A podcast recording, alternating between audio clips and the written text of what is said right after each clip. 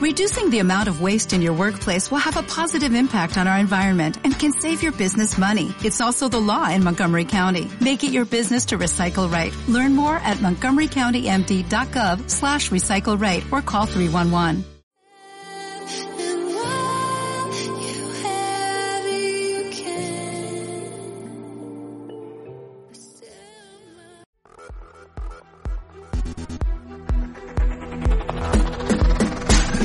Esto es el sueño y la forma correcta de hacerlo para poder descansar. Poli investiga. Artículo 20.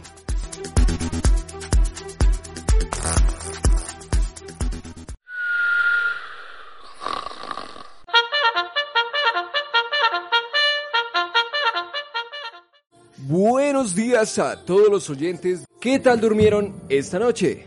Si usted siente que no descansó lo suficiente, quédese en sintonía porque le traemos las razones. Saludo también a la mesa de trabajo, hoy conformada por Juliana Arenales. Buenos días a todos los oyentes de todo, espero que estén muy bien. Santiago Vanegas. Buenos días, bienvenidos a este programa, va a estar súper interesante. Y Milena. Hola, ¿qué tal? Muy buenos días, espero que hayan descansado súper bien. Que les habla José Quintero. Y la pregunta de hoy es, ¿sabemos dormir? ¿Quién sabe dormir bien? Yo casi siempre siento que no duermo suficiente, ¿no les pasa? Uy, sí, sí, como que dormimos, pero no, no se siente el descanso. Sí, creo que a veces uno se pasa de, de, los horarios de sueño normales y aún así siente que no descansa lo suficiente, se levanta igual cansado. Y en este momento los invitamos a participar en Twitter con el hashtag Sabemos Dormir y cuéntenos si les pasa lo mismo que a nosotros. Es por eso que hoy queremos compartir con ustedes este tema muy importante y que para nosotros los estudiantes también pues es esencial, ¿no? Nos cuesta trasnochar y pues a su, vez, a su vez algunas veces madrugar. Los horarios de sueño pasan a segundo plano pues cuando las prioridades van cambiando y pues todo esto contribuye en la salud. Sí, pero Juli, mira que tampoco es solo a los estudiantes, sino también eh, pues para las personas que trabajan desde temprano, las personas que llegan tarde a casa, pues como que se les descuadra ese horario y es un poco más difícil descansar.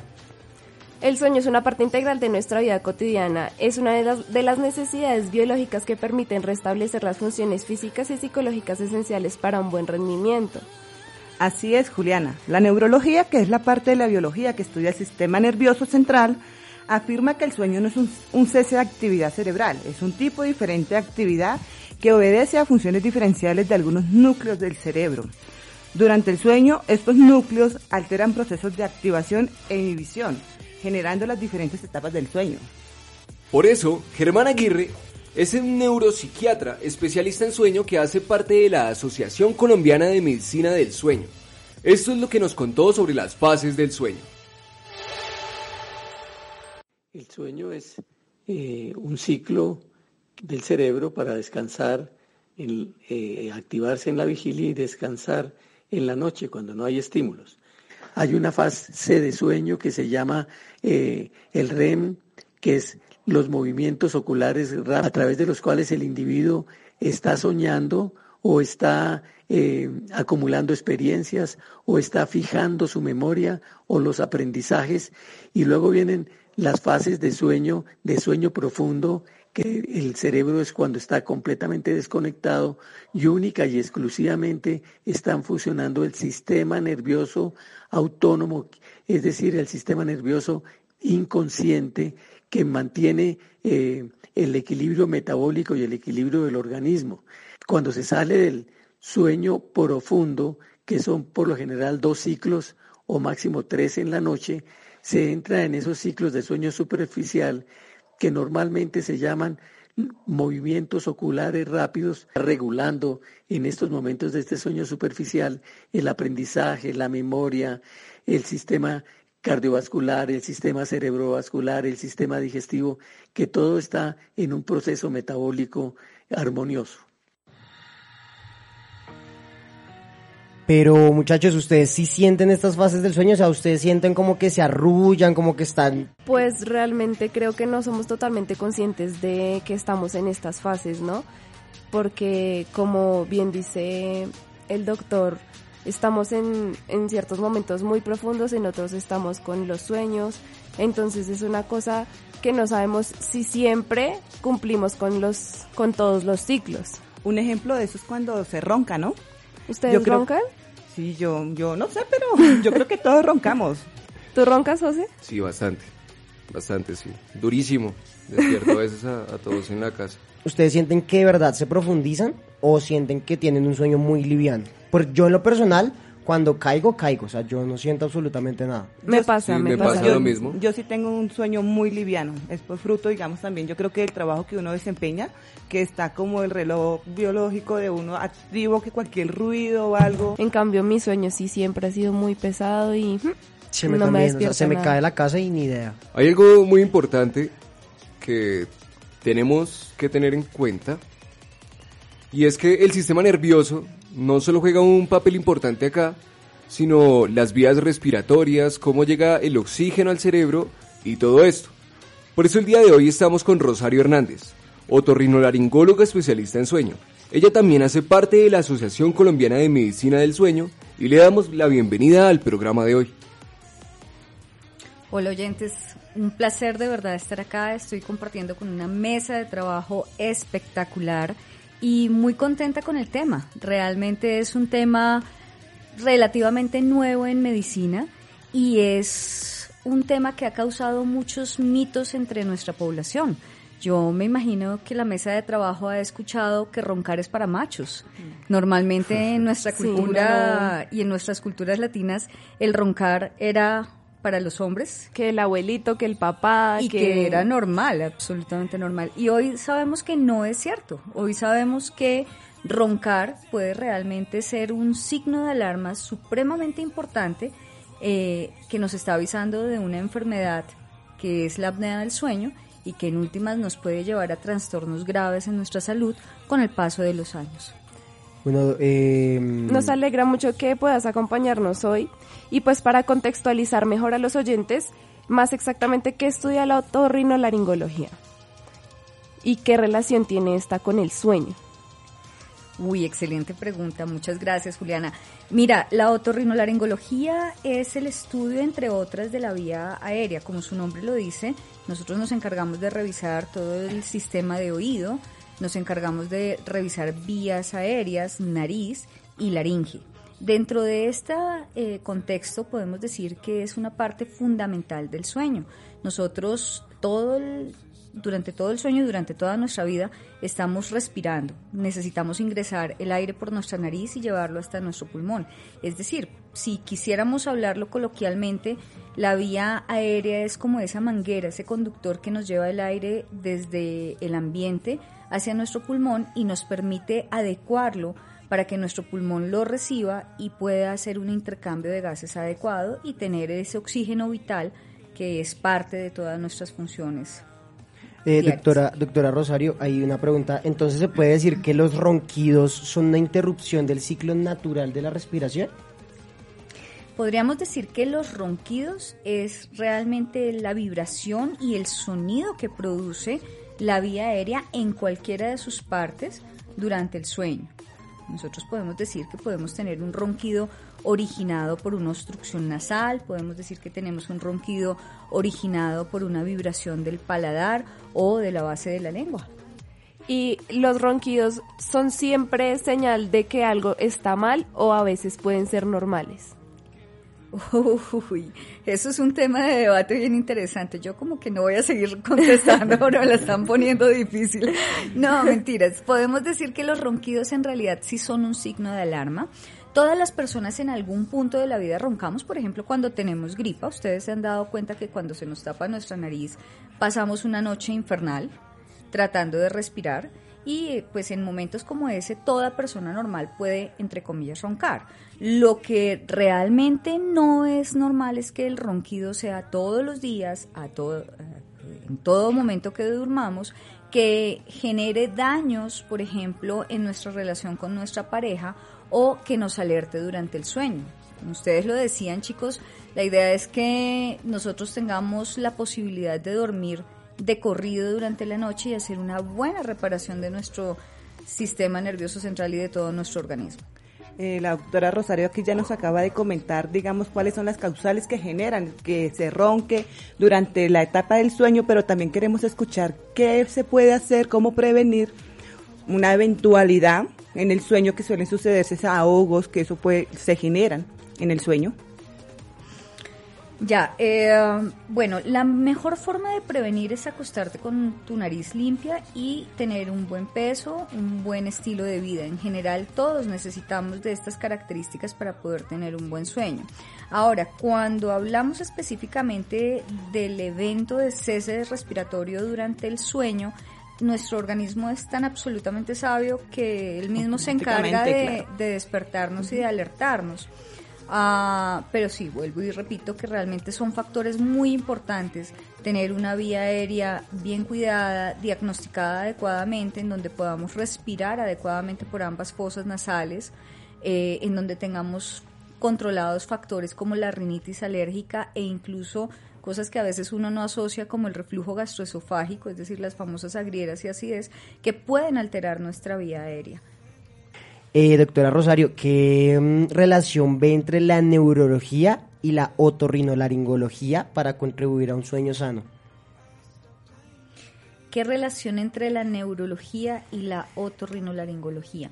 Bueno, son dos especialidades que deben estar incluidas en todo el manejo de la parte del sueño. Eh, no podemos tener un buen dormir si no estamos teniendo un adecuado sistema nervioso central, pero tampoco podemos tener un buen dormir si no tenemos una vía aérea sana y su interrelación es fundamental en todo el desempeño del sueño. Listo, eh, el doctor Germán también nos habló de trastornos del sueño. Entonces, escuchemos lo que él nos dijo. Hay una alteración del ciclo de sueño, es decir, que la persona no puede conciliar el sueño. Quiere decir entonces que este cerebro no se puede desconectar y no puede descansar en esos procesos que se llaman de neuroprotección, que son los que se producen en las fases de sueño, que en el sueño se manifiestan una serie de inquietudes que tú no has resuelto y el sueño te las está reciclando para que tú le prestes atención a esa problemática. Esto tiene importancia desde el punto de vista emocional, desde el punto de vista inconsciente, desde el punto de vista de los trastornos mentales. Acabamos de escuchar al doctor Germán. Eh, nos gustaría saber qué relación, en relación con los trastornos desde la otorrinología, ¿hay otros? ¿Cómo se tratan? Bueno, uno de los trastornos más frecuentes, si no el más, es el síndrome de apnea hipopnea obstructiva del sueño. Nosotros podemos tener eventos de apnea, que es el cese completo de la respiración, o de hipopnea, que es básicamente una disminución del flujo aéreo eh, durante el sueño. Y esto puede ser causa en un origen central, es decir, cuando tenemos alteraciones a nivel de nuestro cerebro y sistema nervioso central, o de tipo obstructivo por obstrucción de la, cualquiera de los pasos de la vía aérea hacia el pulmón. Se sabe que el 85% de los casos son obstructivos y son los que la mayoría de las personas reflejan con, eh, con el sonido que acabamos de mencionar, que es el ronquido. Entonces, podemos tener efectivamente trastornos respiratorios durante el sueño. Pero sabiendo que estos trastornos son involuntarios, doctora Rosario, ¿cómo podemos eh, tratarlos desde la otorrinolaringología? ¿Cómo podemos tratar estos problemas eh, respiratorios pues que se salen de nuestras manos? Bueno, lo primero es acudir al otorrinolaringólogo. Eso me toca decir cuando quieran, con muchísimo gusto. La doctora Rosario está para todos ustedes. Así que chicos, les estaremos pasando el contacto. Ah, muchas gracias, muchas gracias. bueno, según el Instituto de Sueño de Madrid, tenemos cinco ciclos de sueño. La primera etapa es en la que se entra y sale el sueño. En ella pues son frecuentes como eso de, esa sensación de que te vas a caer, eso que nos ha pasado a todos, como de que sientes que y te despiertas así de la nada, si les ha pasado? Claro, con las pesadillas. Sí, esa, se supone que esa es la primera etapa, ¿no? Pero en esta etapa somos conscientes de lo que ocurre a nuestro alrededor. No sé si también les ha pasado que ustedes escuchan lo que hace la familia, pero están como aparentemente dormidos, sin embargo son conscientes de lo que está sucediendo. En la segunda etapa, el sueño se hace más profundo y el tono muscular es mucho más reducido. Los movimientos de los ojos se detienen y las ondas cerebrales ahí se empiezan a volver mucho más lentas. Ya en la tercera etapa, pues es en la que realmente descansamos. Y que si nos despertamos nos sentimos así como, ¿qué está pasando? Estamos muy confusos. Si les ha pasado también como que hay un ruido muy fuerte o que te despiertan así como de... Sí, o se cae uno de la cama. Dicen que eso es peligroso. Doctora Rosario, ¿tú nos podrías decir qué tan peligroso es eso? El despertarse Pues que te despierten así como... De sopetón. No. Peligroso No, no como es tal, peligroso. no, es, eh, la angustia que te puede producir el caerse de la cama es lo que es peligroso. no te, tener Claro. Cuidado no tener una Claro. mesita de noche por ahí que te puedas dar aquel cabezazo O que duerman, o Con que el duerman en camarote. O que duerman en camarote. No, es que dormir en camarote es un peligro. No, no, siempre me pido el primero. Ustedes se mueven mucho al dormir, Sí, porque yo, por ejemplo, un montón y me da miedo dormir en camarote porque digo, no, un día me voy a caer. O sea, yo me duermo, pero tengo mis límites. O sea, como yo me levanto cinco hijas y eso, pero pues no, no de caerme o algo así. Y hay que tener cuidado con ustedes, entonces no se puede dormir cerca porque de pronto le dan una patada a uno. Grave. Sí. Yo me atravieso. Hay que avisar entonces antes de casarse, porque si ustedes eh, saben, uno de los eh, problemas que tenemos con los trastornos respiratorios del sueño, el ronquido y la apnea, es que eh, causan muchísimos divorcios.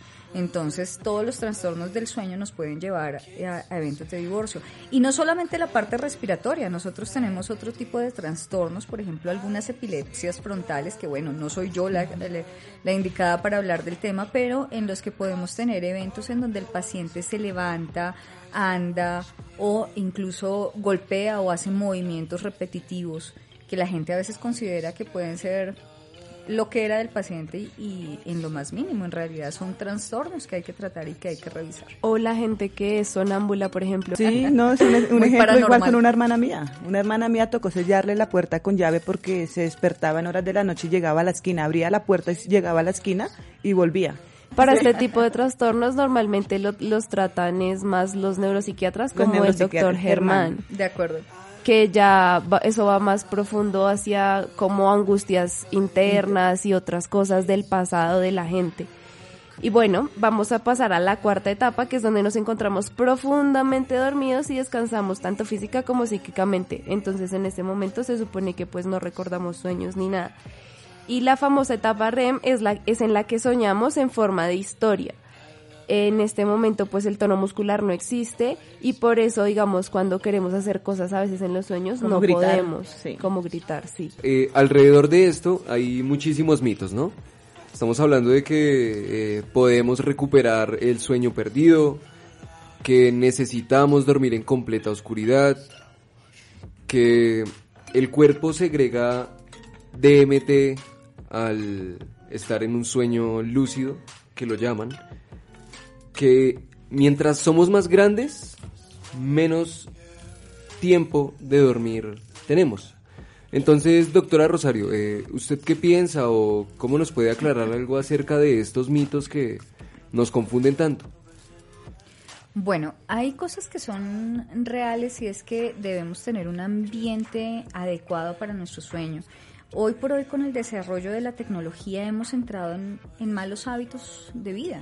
En general, muchos de nosotros nos acostamos viendo el celular, viendo televisión o nos ponemos a hacer otras cosas en la cama como de pronto jugar en, en la tablet y resulta que esto lo único que está haciendo es activar aún más nuestro cerebro y no nos permite entrar en un sueño adecuado. Por otra parte, con los horarios tan difíciles de nuestras vidas, muchas veces tenemos horarios completamente desordenados y nuestro cerebro no se favorece con esto. Es importante que tengamos rutinas a la hora de ir a dormir que nos permitan entrar justamente en esas etapas de sueño que ya Juliana viene mencionando eh, tan adecuadamente. Mm, importante obviamente lo que hablábamos de todo el tema de peso.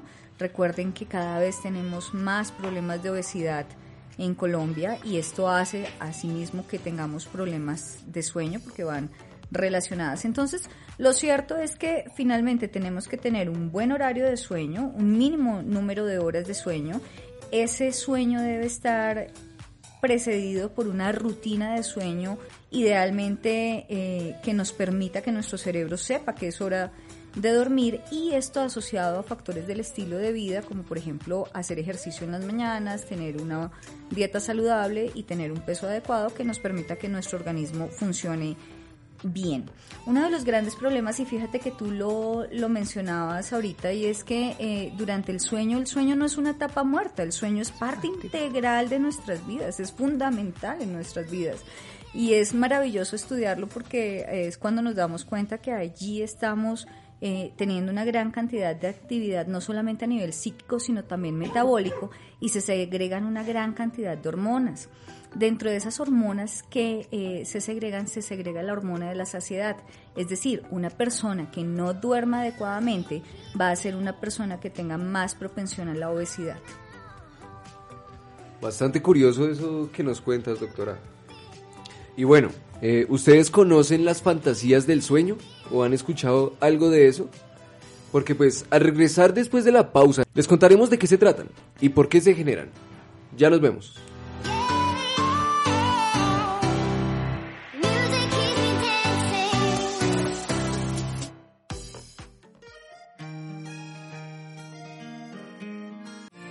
Aquí naciste aquí aprendiste a valorar lo que es tuyo. Es un orgullo.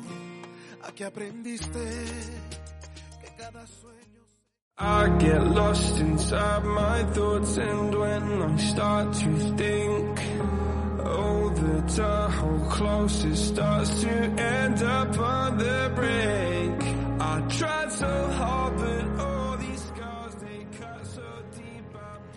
¿Sabemos dormir? Hay un tema muy interesante del que nos habla el doctor Aguirre. Y eso es sobre las fantasías del sueño. ¿Quieren saber de qué se trata? Escuchemos lo que nos contó.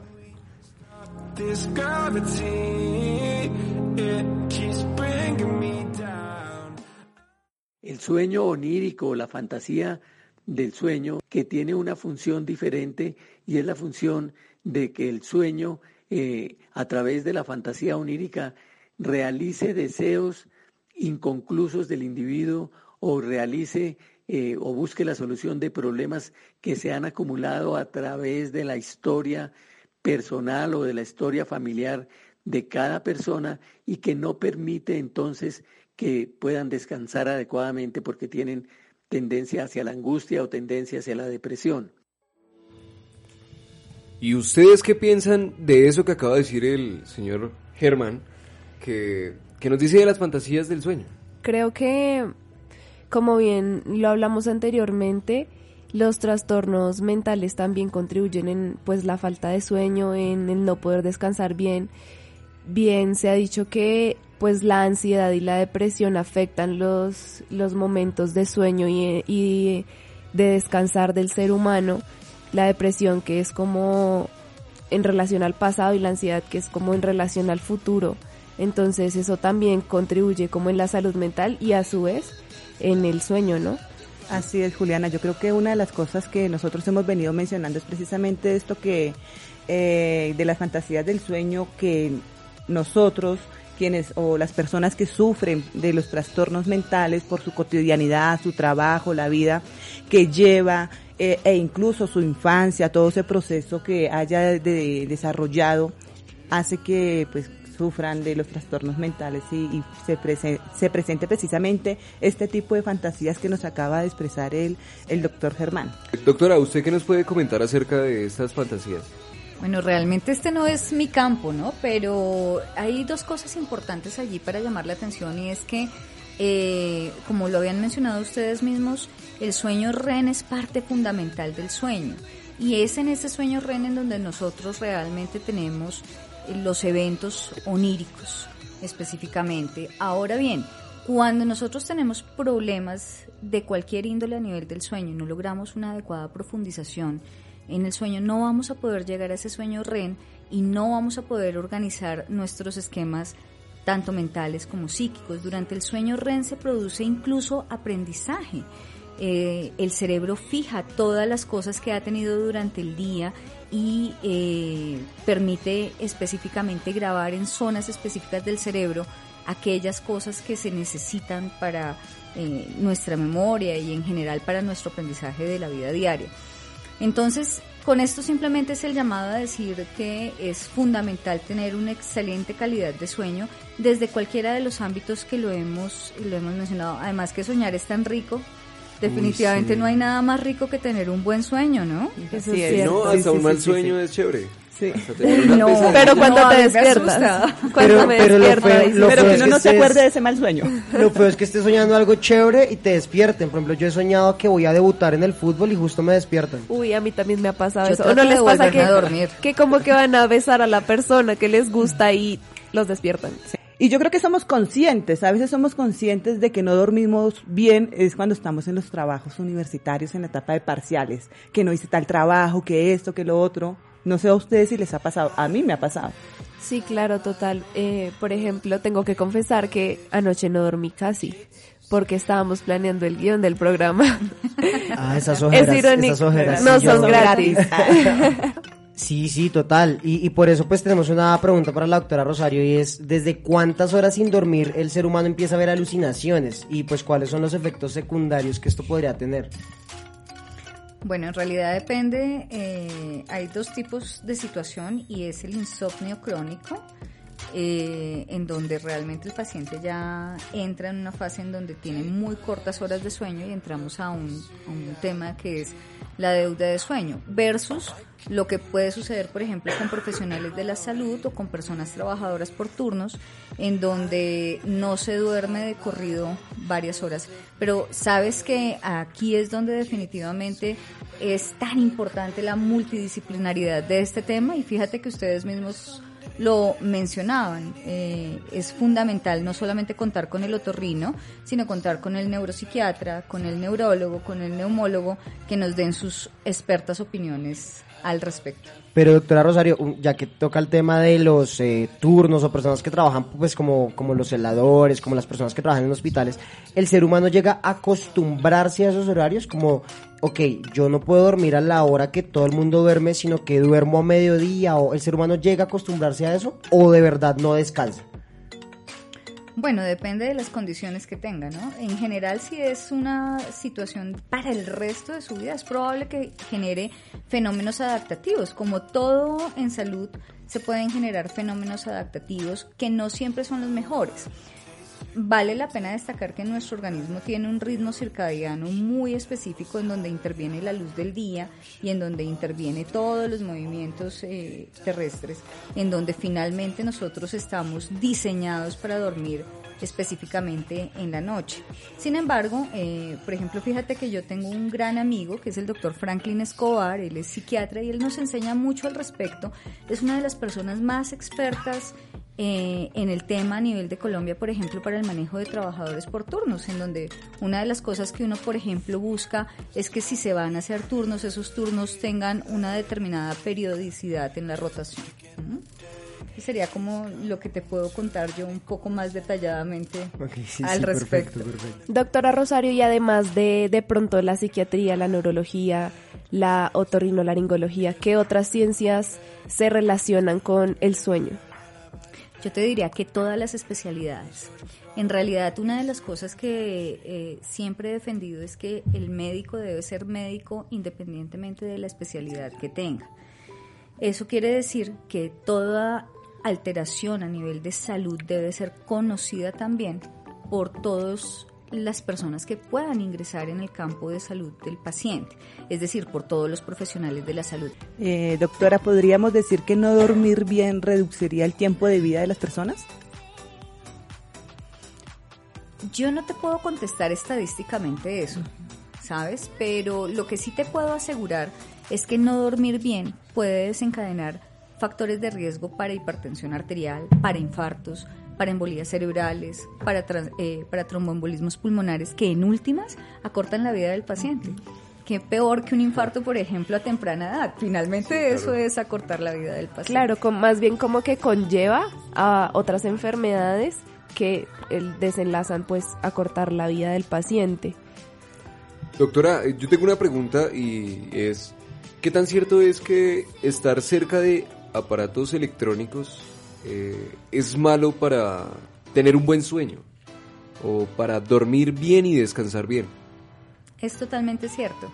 Eh, la radiación y el tipo de luz que emiten los electrodomésticos en general, televisión, iPads, eh, tablets, eh, celulares, generan que nuestro cerebro, en cambio de entrar en esa fase adecuada para ir al sueño, por el contrario se acelera y genera una mayor posibilidad de despertar y una activación. Importantísimo, dos horas antes apagar celulares, apagar tablets. Es preferible incluso y nos desarrolla mucho más culturalmente leerse un buen libro antes de dormir que, por ejemplo, tener la tablet o estar jugando con el celular. Y por ejemplo, si están leyendo en digital, también afecta. Tan tramposa, protesto. Me leo el libro, pero en la tablet. No, pues porque, porque hoy en día pues mucha Todo es gente lee en la tablet y así, ¿no? Entonces digo, también está mal. Claro, claro, porque finalmente la luz de la tablet, aunque muchas tablets han, de- han desarrollado tecnología de cambio de luz eh, para la noche, pero no es lo mismo. Yo, bueno, no solamente como médico, sino como persona recomiendo, creo que leer un, un buen libro, no en la tablet, en este caso, es mejor. Físico, Bueno, físico, por favor. sí, claro. sí, sí. ¿Y qué tan recomendable es, digamos, poner a quienes nos gusta poner el reloj? ¿Es ten- mejor tener un reloj de mesa o poner el del teléfono? Bueno, en este caso sí es mejor el del teléfono porque muchas veces el tic-tac eh, nocturno puede obligar a la persona a despertarse. Inclusive, parte de las recomendaciones que nosotros hacemos es que eh, se eviten cosas que puedan estimular el, el despertar durante, durante el sueño. Hay personas, por ejemplo, que sufren de insomnio y a las 3 de la mañana están despertándose y lo primero que hacen es voltear y mirar el reloj. Lo primero que les pedimos es no, preferiblemente no lo haga.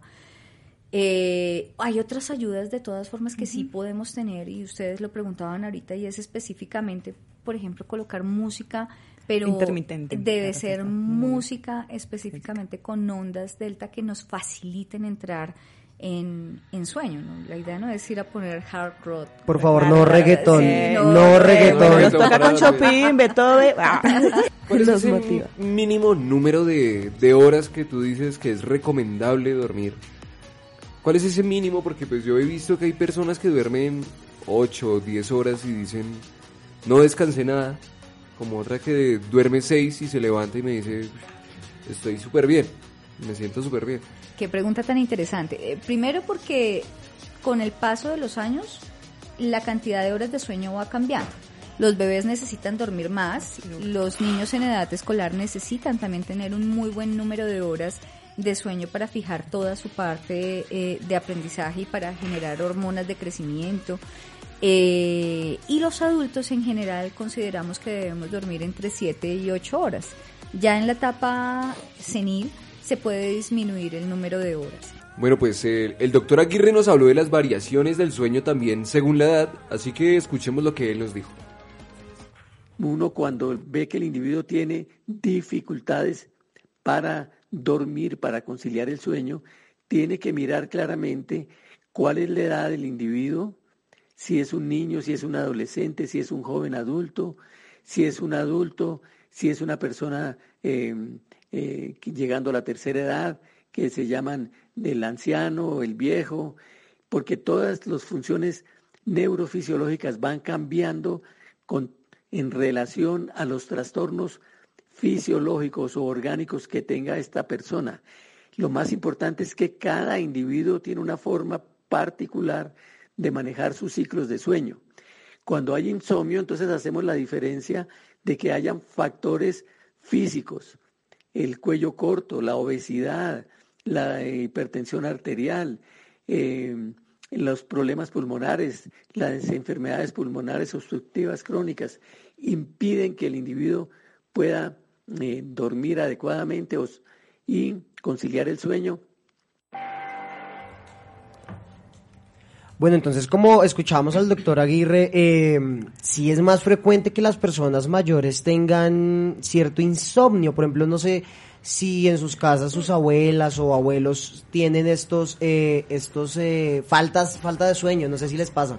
Eh, a mí, por ejemplo, me, fal- me, me pasa que yo sufro de, de insomnio, pero eso también ya es fruto de, la, de precisamente lo que decía la doctora, de los hábitos que uno tiene. Otra cosa que también eh, me parece pertinente hablar y es esto de, más allá del café, las bebidas energizantes.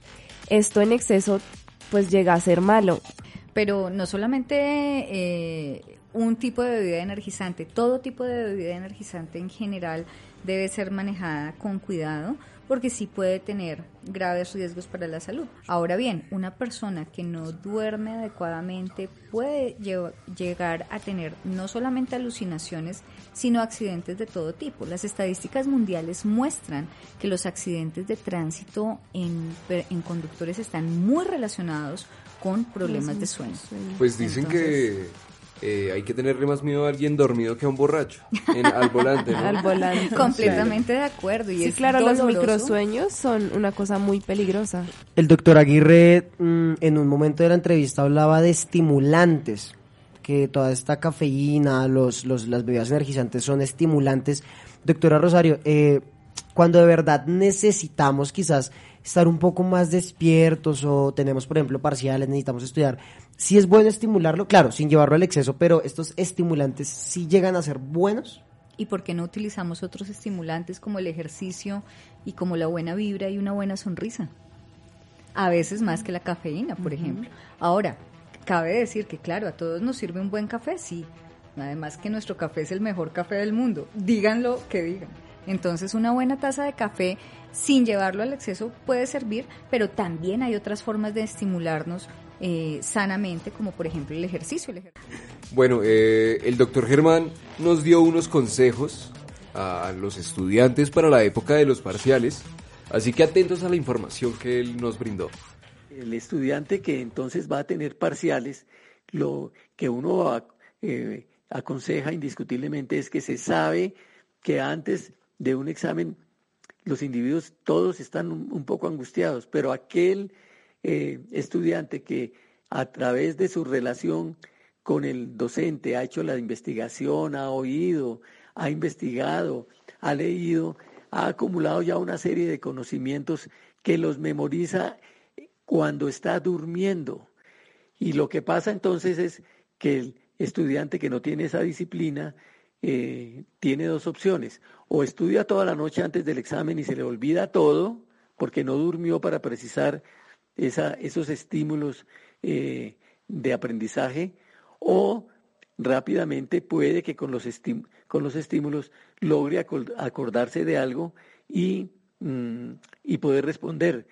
Pero lo que sí sabemos es que el individuo tiene que llegar lo más aconsejable desde el punto de vista científico, que el individuo duerma y descanse la noche anterior a su examen. Bueno, ¿a ustedes les ha pasado que pasan una noche completa, como dice el doctor Aguirre, estudiando? Sí, a mí me ha pasado que yo paso de largo. Sí, con algunas materias. a mí me ha pasado para entregas, no para estudiar, porque yo soy el tipo de persona que para estudiar no, o sea, estudiar ahí todo de seguido, de seguido no puedo creo que es más factible poner atención en las horas de clase. Y tengan cuidado de todas formas porque se pueden bloquear. A veces nos pasa, y yo recuerdo alguna vez que lo, lo hice de estudiante y me iba rajando casi en el examen porque me quedé toda la noche estudiando y en cambio de poder responder adecuadamente en el examen lo que hice fue entrar en un bloqueo mental asociado al cansancio y a la ansiedad que tenía. Bueno, doctora, y para terminar, eh, ¿Qué consejos o qué recomendaciones nos da, aparte pues de, esto que ya hemos hablado, para descansar bien? Para tener como un sueño más tranquilo, un, un hábito correcto. Bueno, lo primero es vivir bien. Y vivir bien significa hacer ejercicio, tener una dieta sana, sonreír todo el día y a la hora de acostarte, eh, como lo decíamos, tener una buena rutina de sueño, tener eh, una higiene de sueño adecuada, tener una alimentación que te permita llegar a la noche sin estimulantes y eh, hacer toda tu vida con tranquilidad, porque esa es la mejor manera de vivir.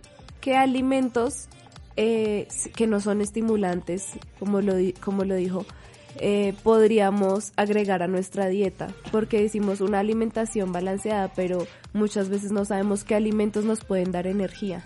Dependiendo. O sea, tú tienes que hacer específicamente un balance entre carbohidratos, proteínas, grasas sanas. Casi que esto tendría que ser todo otro tema. Bueno, entonces agradecemos a nuestros oyentes y a los doctores especialistas por tomarse el tiempo de participar en nuestro programa. Eh, muchísimas gracias a la mesa de trabajo, muchísimas gracias doctora. Los esperamos en una próxima emisión y los invitamos a que sigan la página Artículo 20.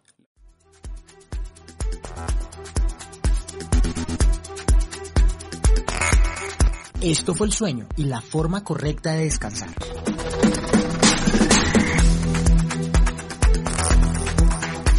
Producción de Juliana Arenales, José Quintero, Milena Reyes y Santiago Vanegas.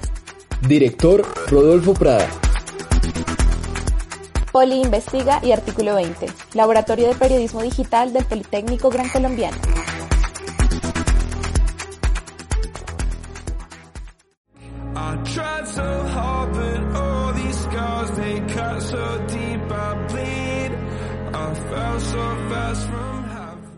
This episode is made possible by PwC. A robot may not be coming for your job, but competitors are coming for your market share.